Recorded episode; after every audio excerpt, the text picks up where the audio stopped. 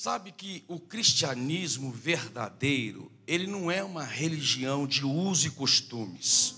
O que é uso e costume? É quando uma pessoa quer é, é, colocar a reboque a conversão de uma pessoa algum tipo de comportamento que ele acha que, através daquele tipo de vestimenta ou comportamento, vai mostrar o que é o verdadeiro cristianismo. Não.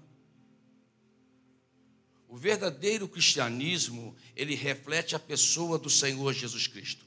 O verdadeiro cristianismo, amado, ele causa um impacto nas pessoas que estão perto de você. No Evangelho de Mateus, no capítulo 5, vai aparecer aí. Eu vou ler aqui com vocês também. O Senhor Jesus, aqui, ele começa a pregar aquilo que nós chamamos sermão do monte. Na verdade, ele começa a trazer um ensinamento para os seus discípulos e os seus seguidores. Então, amados, ali não está falando de ensinamento para conversão, mas sim ensinamento que evidencia uma verdadeira conversão.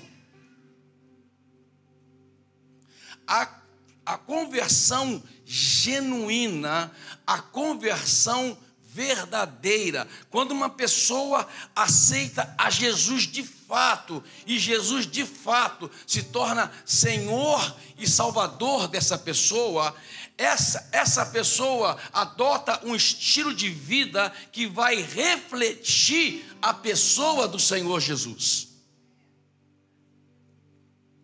O cristianismo é uma religião que causa impacto na sociedade, impacto nas pessoas. Eu tenho falado que o cristianismo, o verdadeiro cristianismo, ele é mais relacional do que comportamental. A partir de um relacionamento com uma pessoa, e essa pessoa chama-se Jesus Cristo. A partir do relacionamento com essa pessoa, você se torna tão parecido com ela que você vai refletir o caráter dessa pessoa.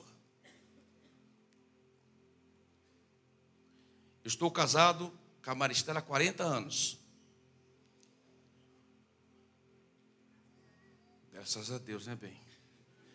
Quando ela falou que estava na, na, na, na, na beira do andaime duas vezes, é porque duas vezes ela chegou perto da morte. Perto mesmo. Às vezes a Marcela tem um comportamento que eu falo, de quem esse comportamento? Era um comportamento meu, comportamento, não sabe quem que aprendeu com o outro aquele comportamento. De tanto que vivemos junto.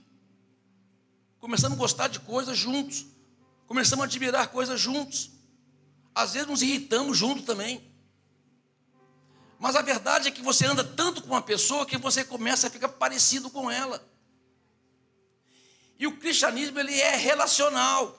E Jesus começa a ensinar para os seus seguidores, no, Sermão do Monte, no capítulo 5, versículo 38, ele diz assim: Vocês ouviram o que foi dito? Olho por olho e dente por dente. É o que tinha sido dito. A lei, os pentateucos rezavam essa cartilha. Mas eu lhes digo: não resistam ao perverso.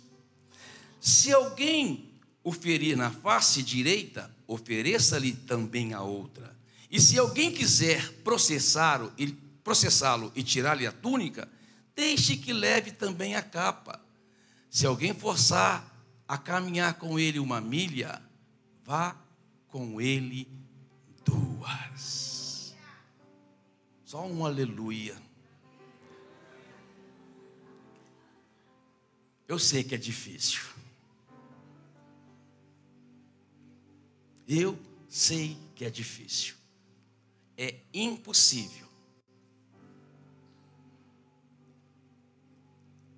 Só é possível com o verdadeiro novo nascimento. Só é possível com uma ação do próprio Deus sobre a nossa vida. Nós não temos capacidade de ser assim.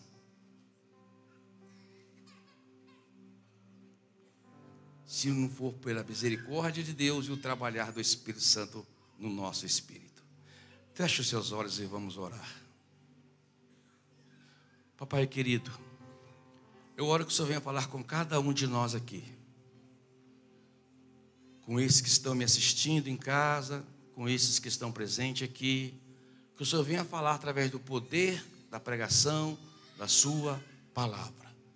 Fala ao nosso Espírito Deus, comunica-se a nós de forma tão compreensível que nós saiamos daqui hoje impactados com a tua palavra. Em nome de Jesus. Amém, queridos? Amém. Quem aqui já, já, já participou de uma maratona? Eu sei que tem uma pessoa aqui que já participou, que me comprometeu agora há pouco ali nessa entrada. Não é verdade? Quem já viu uma, assistiu uma maratona pela TV? Quem já assistiu uma maratona? Maratona é aquela corrida de várias milhas, né? vários quilômetros. Às vezes 42, às vezes 10, às vezes 15, às vezes 20. A verdade é que milhares de pessoas se inscrevem para uma maratona. Você olha que a maratona assim, é um mar de pessoas. Milhares de pessoas se inscrevem para a maratona. Mas apenas um grupo se inscrevem porque verdadeiramente querem ganhar a maratona. Esse grupo chama-se pelotão de elite. Eles correm separado da multidão. Por quê? Porque eles estão ali para competir, para ganhar.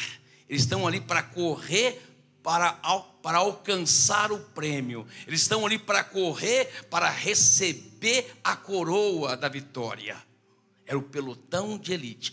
Para fazer parte desse pelotão, não é qualquer um. A pessoa tem que estar já ter feito algumas corridas, alcançar um tempo, e porque alcançou esse tempo, ganha o direito de participar do pelotão de elite. O pelotão de elite tem uma alimentação especial, ele tem um treino especial, ele dorme cedo, acorda cedo, come comida certa, a hora certa, tem um treino certo. Por quê? Porque ele entra para competir.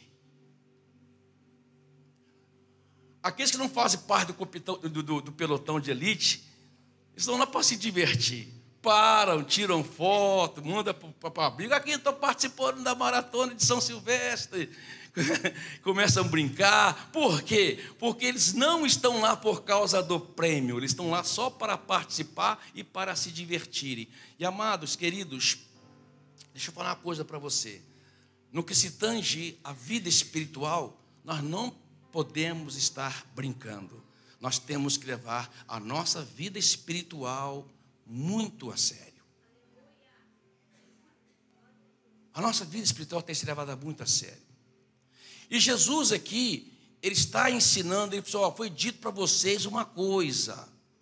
O que foi dito para vocês lá no Velho Testamento é para vocês não dar mole no que se refere quando vocês forem prejudicados mas isso não causa impacto nenhum. E no versículo anterior ele começa assim: gente, vou falar uma coisa para vocês. Se vocês fizerem o que todo mundo faz, que diferença vocês têm? Inclusive fala: se vocês fizerem só o que vos manda, os publicanos também fazem. Que diferença faz? Que impacto vocês vão trazer ao redor de vocês com um comportamento de vida que não faz diferença. Foi dito para vocês isso, mas vou dizer uma coisa para vocês. Se baterem na sua face esquerda, dê também a. Eu me lembro de uma piada de um cangaceiro que se converteu. Ele era matador. Aí se converteu, né? E um dia ele estava lá num bar e um dos seus é, inimigos estava lá também e disse: É verdade que agora você é crente? É. É verdade que se você se bater na sua face esquerda você dá à direita? Ele falou assim, é, é, o que, é o que a Bíblia diz. Então vou dar um, um, um tabão no, na, na, no, no, lado do seu rosto e quero ver se você me dá o outro. Ele falou assim: tá bom, mas deixa eu orar primeiro. Eu preciso pedir ajuda de Deus para suportar isso. E começou a orar, falou, Deus, me ajuda nessa hora de provação que eu estou passando. Eu quero testemunhar do Senhor, Pai, mas o Senhor sabe que eu sou fraco e preciso da sua ajuda. Porque se eu fraquejar agora, Deus, eu arranco minha peixeira. Eu arranco o fio desse cara para fora. Eu como o coração dele ainda batendo, Deus. Então me guarda nessa hora. Aí hora que ele abriu o olho, cadê o cara? Vai que Deus não segura ele. Mas é um ensinamento. É um ensinamento. Jesus disse: se mandarem vocês andarem uma milha, que é cerca de 1.600 metros, um quilômetro e 600 metros, ande com ele duas. Amado, isso era lei, havia uma lei que os povos conquistados eram obrigados a andar uma milha, forçadamente carregar a bagagem daquilo que o conquistou. Eles tinham, é, era uma lei, eles tinham que andar uma milha, 1.600 metros. Já, não se bastasse a humilhação de ser conquistado, de se tornar escravo, ainda era obrigado a fazer isto. E Jesus vem e fala: se mandar você andar uma milha, ande com ele duas. O, o, o, assim, mas isso não faz sentido. Isso não tem sentido algum. Amado, não é questão de sentido, é questão do impacto que isso vai causar naquele que você fez gratuitamente mais do que ele pediu, naquele que te fez uma coisa ruim e você retribuiu com uma coisa boa, naquele que te ofendeu, que te, te, te, te prejudicou numa situação, quem sabe no seu trabalho, ou na sua faculdade, ou na sua família, e você, ao invés de pagar com a mesma moeda, você vai lá faz diferente.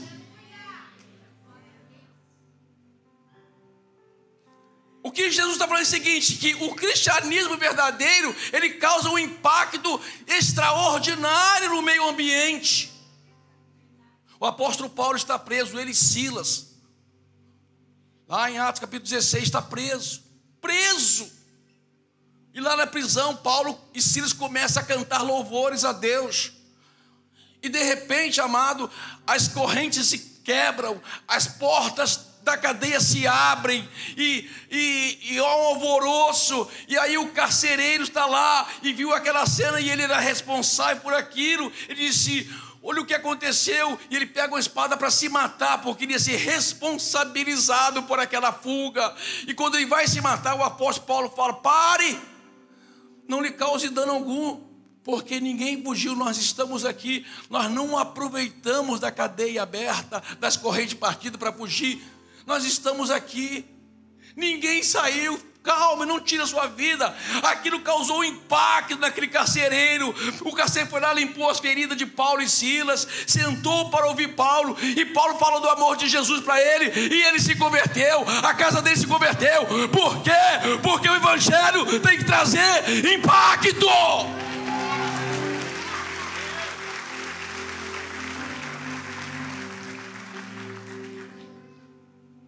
Gente, nós vamos atrair pessoas, familiares. Eu vou falar para você, a maioria das pessoas se converteram não é porque ouviram uma mensagem. A maioria das pessoas se converteram porque viu um parente com a vida transformada e falou assim: esse cara bebia, não bebe mais. Ele vivia embriagado, não vive mais. Esse cara fazia coisas erradas, não faz mais. Olha a vida dele como mudou.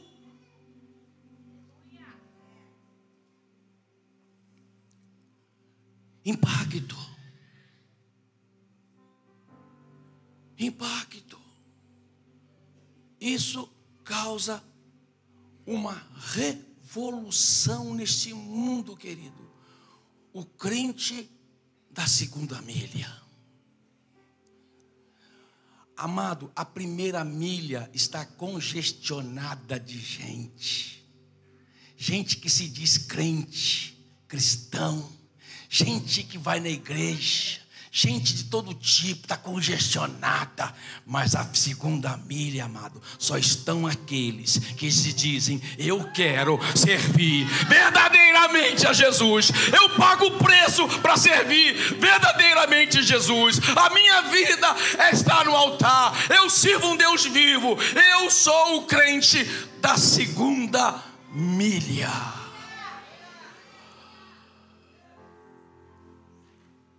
O mundo vai ser impactado com os crentes da segunda milha.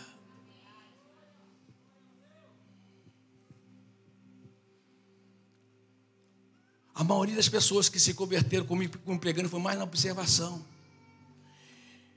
Quando eu morava em Sertãozinho, eu e minha esposa, nós morávamos num bairro que tinha uma descida. E tinha um cara acima que, ele, que eu vivia falando de Jesus para ele, mas nunca deu bola.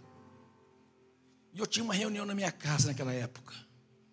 Eu era um jovem, recém-casado, nós dois. E eu trabalhava na usina São Geraldo.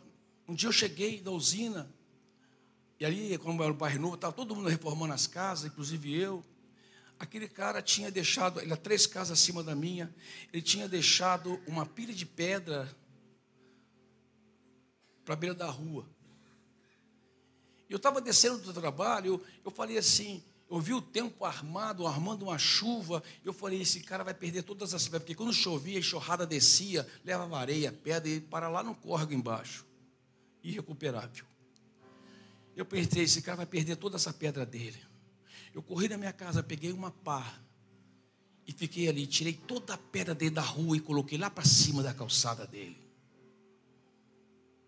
Amados, no outro dia, eu tinha uma reunião na minha casa como se fosse um, um GC, a gente chamava naquela época de grupo caseiro. Eu sentei, de repente bate no portão. Está lá o Roberto com a família toda, né, Tela? Oi, Roberto, por favor, entra sentou. A primeira coisa que ele falou: Fiquei sabendo que você salvou minha pedra. Uma atitude fez a diferença. O evangelho, o evangelho não é comportamental, é relacional. É você atrair as pessoas através de um relacionamento que causa impacto. Impacto.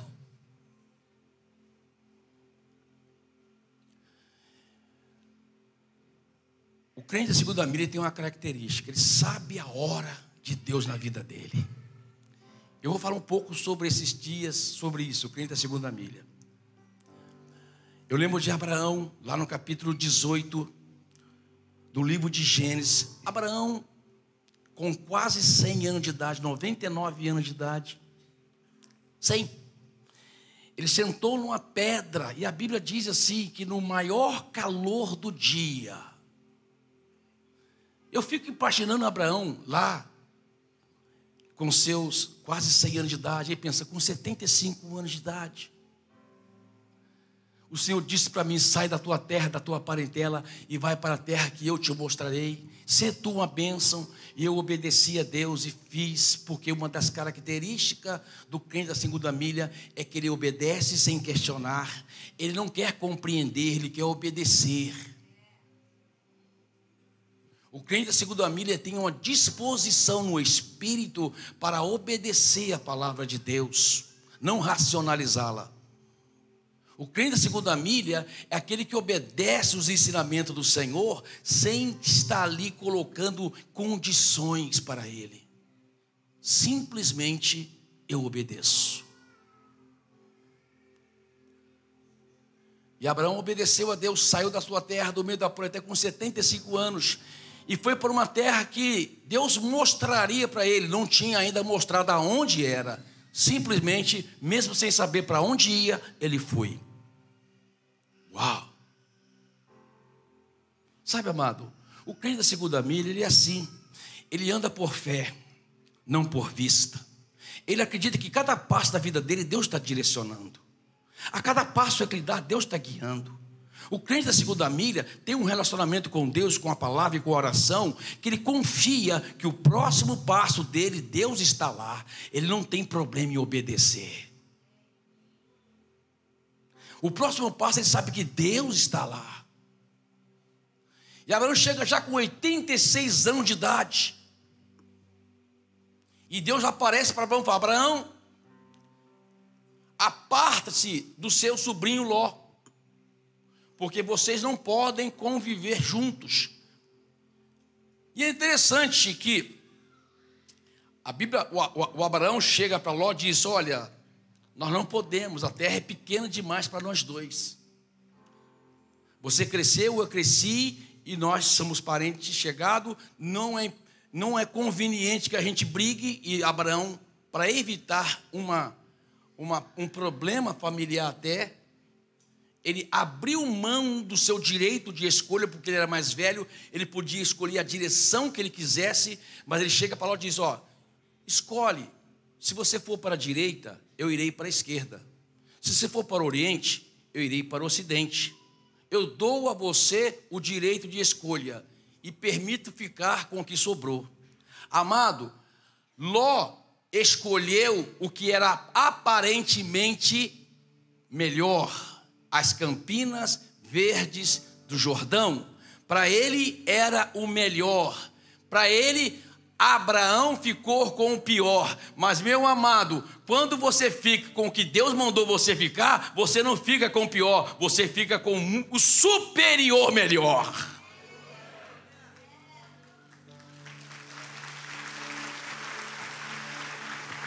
Aparentemente, aparentemente a escolha, o que sobrou para Abraão era prejuízo. As, os carvalhos de Manre, lugar de pedra.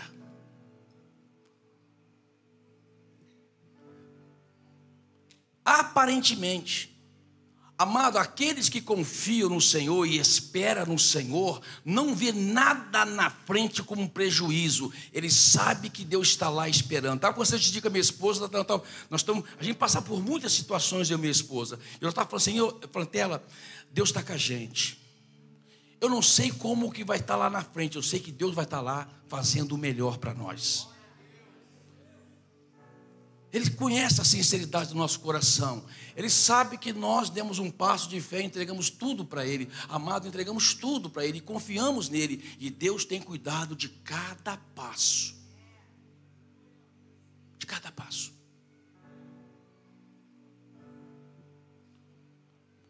Só para você ter uma ideia, por exemplo, minha esposa, nós estamos orando, minha esposa, por causa da sequela de várias quimioterapias que ela fez, vários tratamentos. Por causa, ela, ela, eu falei, ela é muito econômica no testemunho dela.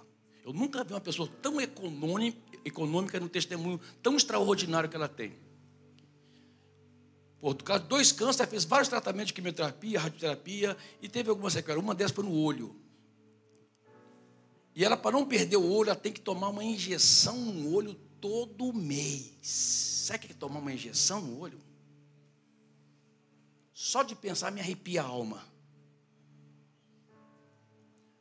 Mas a gente ora, ela levanta, pega, passa na loja, compra bombom, leva para o médico, leva para a enfermeira, entra na sala sorrindo, alegre, e pergunta para o doutor: O senhor está bem, doutor? Ele diz: Estou. E você? Ah, eu não sei, eu não preciso estar. Quem, tá, quem, tá, quem tem que estar bem é o senhor.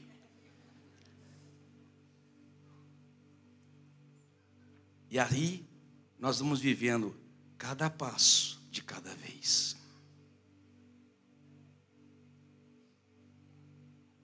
O crente da segunda milha, ele confia que Deus está lá esperando ele. Abraão sabia, ficou pedra para mim, mas Deus está lá me esperando. Eu vou me apartar daquilo que eu preciso me apartar. E aí está o segundo segredo, amado. Às vezes você pensa que vai ser prejudicado porque você se aparta de determinadas coisas na sua vida, mas você vai ter lucro depois. Pode doer agora, mas vai trazer grandes benefícios no futuro para você. Quem está me entendendo da glória a Deus?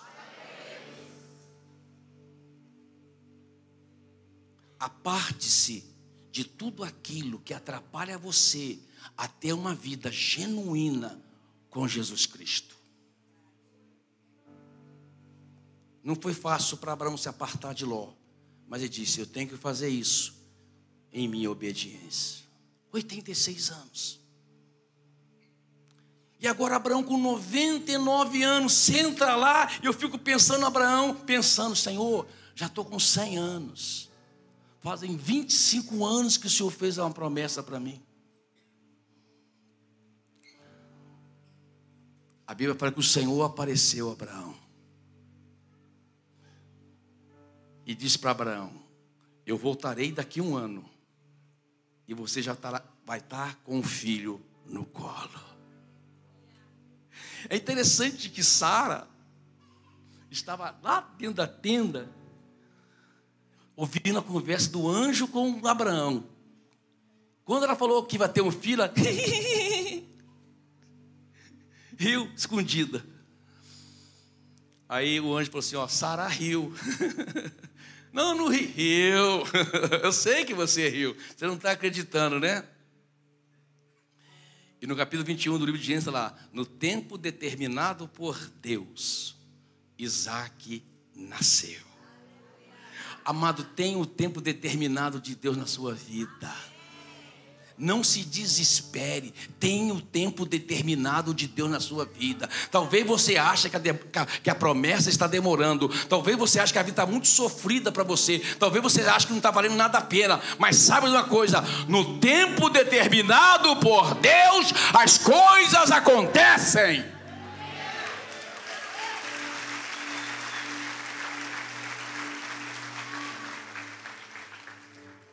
O crente da segunda milha, ele sabe esperar.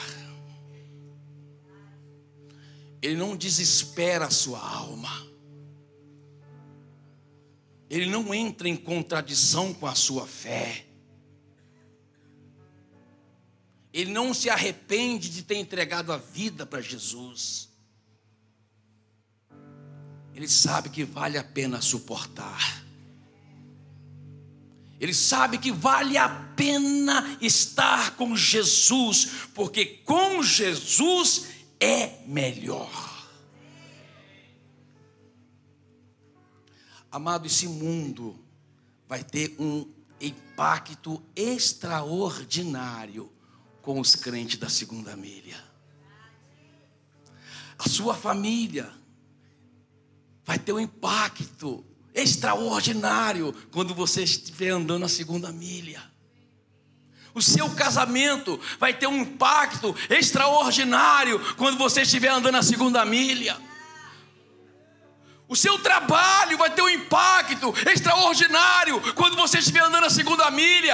É a segunda milha, amado, que é, é, é, o lugar daqueles que verdadeiramente servem a Deus e andam de fé em fé, de glória em glória, que não desanimam, que não enfraquejam, que não retrocedem, pelo contrário, avançam em rumo à vitória com o Senhor Jesus Cristo. Sabe que a coroa eterna é superior a qualquer coroa terrena. Sabe que a recompensa eterna é superior que qualquer recompensa terrena. Ele sabe que viver com Jesus, mesmo no meio das aflições, é bem melhor.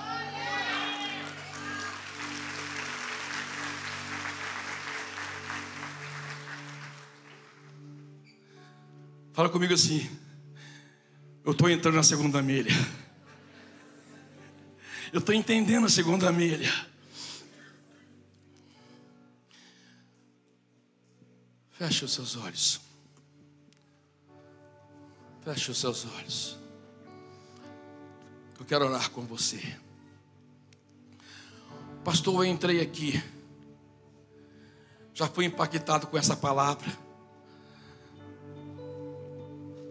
Eu quero entregar minha vida para Jesus. Talvez você esteja pensando assim, mas pastor, eu, eu sou muito fraco, sou muito pecador. Eu tenho muitos erros na minha vida. Eu não sei se eu consigo esse trem, não. É você que Jesus quer. Porque a obra que vai fazer em você não é por causa de você, é por causa da graça dele sobre a sua vida. A obra que vai fazer na sua vida, meu querido, não depende da sua capacidade nem dos seus méritos. A obra que Jesus vai fazer na sua vida depende daquela obra que foi feita na cruz do Calvário por você. É Jesus, é sobre Ele para Ele. É Jesus. Você vai andar com Jesus e as coisas vão acontecer naturalmente na sua vida, vai ser sobrenatural, mas vai ser para você até natural, porque de repente você está lá na segunda milha. Se você está aqui hoje e fala, pastor, quero entregar minha vida para Jesus, eu quero que você levanta a sua mão, eu vou orar aqui com você agora. Amém, glória a Deus, glória a Deus. Glória a Deus. Pai, estou sabendo essas mãos levantadas. Pessoas, a Deus amado, atenderam o apelo do Evangelho do Senhor Jesus Cristo. Pessoas estão aqui recebendo a Ti como único Senhor e Salvador. Estão declarando, Pai amado, diante do mundo, diante do mundo espiritual e do mundo natural, que a partir de agora a vida delas pertence a Jesus. Pertence a Jesus. Pertence a Jesus. Aleluia!